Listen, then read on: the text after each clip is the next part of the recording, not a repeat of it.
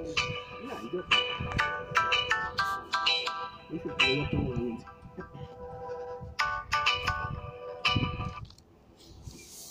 morning, everyone. Welcome to one more radio broadcast X.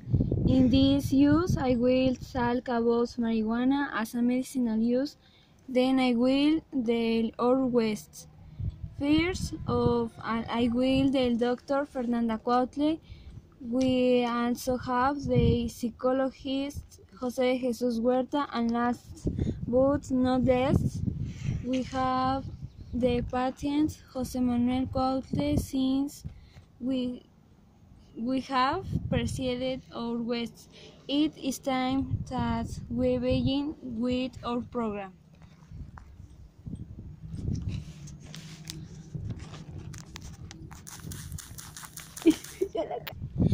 Buenos días, doctora. ¿Es cierto que la marihuana puede usarse con fines terapéuticos? Sí.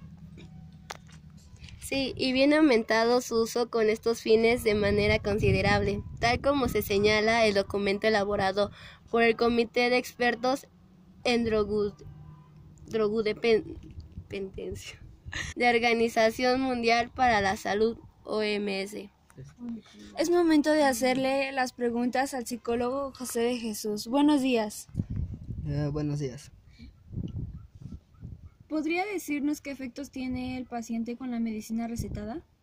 El paciente mostró mejoras, le calmó el dolor, le puso un poco las...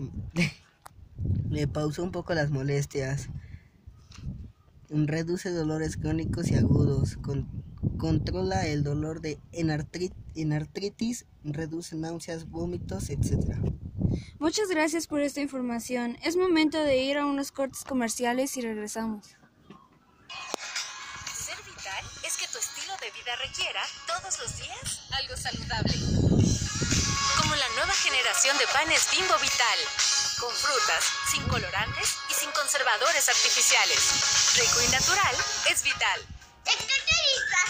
Superhéroe. Homero. ¡Ay, qué fácil! ¿Y ahora qué soy? Doctor. Sí, pero con muchos diplomas. Ya empiezan las clases, no podemos fallarles. Contrata o renueva tu crédito personal en sucursal o desde la app y llévate un increíble regalo. Este regreso a clases, Banco Azteca te dice cómo sigue. Tus hijos pueden cambiar lo que quieren ser de grandes, pero tu apoyo siempre será el mismo.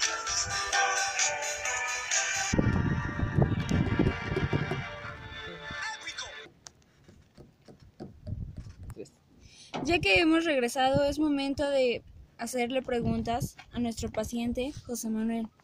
¿Nos podrías decir qué sentiste al usar este medicamento?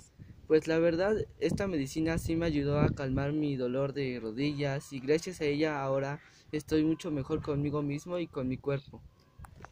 Por último, le preguntaremos a la persona que nos administra la medicina. ¿Puedes decirnos si cualquiera podrá ir a donde un médico para que le recete la marihuana? Depende del marco regulatorio que se adopte, aunque en la mayoría de los casos hay claras restricciones.